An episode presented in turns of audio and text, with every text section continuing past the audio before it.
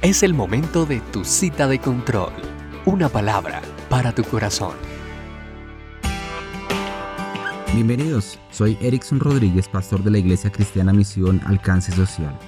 El libro de Deuteronomio capítulo 30 versículo 19 nos dice, A los cielos y a la tierra llamo por testigos, hoy contra vosotros, que os he puesto delante la vida y la muerte, la bendición y la maldición. Escoge pues la vida para que vivas tú y tu descendencia.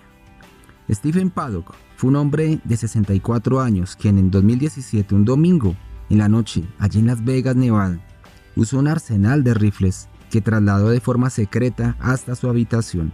Allí abrió fuego desde las ventanas contra el público de un festival de música country. Cuando terminó, 58 personas estaban muertas, además de Paddock, quien se suicidó en su habitación mientras los equipos de policía se acercaban a él. Cerca de 500 personas resultaron heridas por las balas y el pánico desatado por el ataque. Era un tipo matemático, dijo Eric Paddock, su hermano menor. Él podía decirte, al calcular con su mente cuáles eran las probabilidades de cualquier máquina tragamonedas que estaba jugando. Lo estudió como si fuera un doctorado.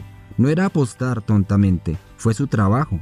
Era bastante hermético, severo, jugaba como vivía, metódicamente, siempre calculando las probabilidades.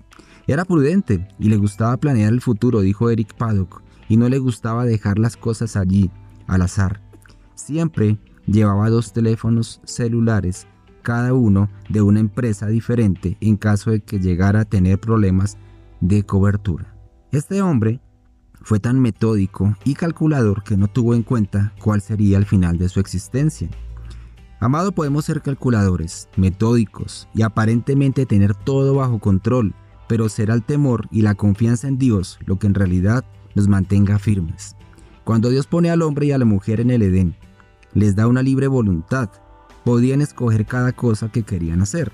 Desde el inicio, la vida del ser humano se ha definido de acuerdo a sus decisiones. Cada día trae sus decisiones, algunas que parecen insignificantes y otras muy importantes, pero somos responsables de cada una de ellas. Dios dice en su palabra, os he puesto delante la vida y la muerte, la bendición y la maldición.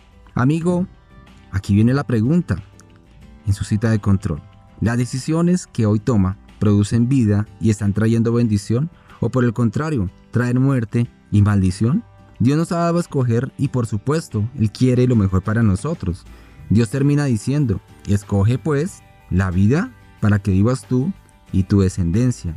Algo interesante es que las decisiones que tomamos no solo afectarán nuestra existencia, sino nuestra descendencia.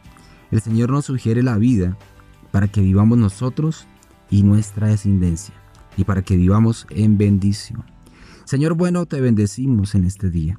Has dado a cada hombre la libertad de actuar en su vida de acuerdo a su voluntad. Y por esto muchos se están conduciendo a la muerte. Por eso hoy oro para que cada vida conozca de ti y camine en tu propósito. Y fruto de esto, tengan vida y bendición en abundancia para cada ser y su descendencia. Señor, todo el poder y el honor son tuyos. Y amigos recuerden, haga su parte, Dios hará la suya.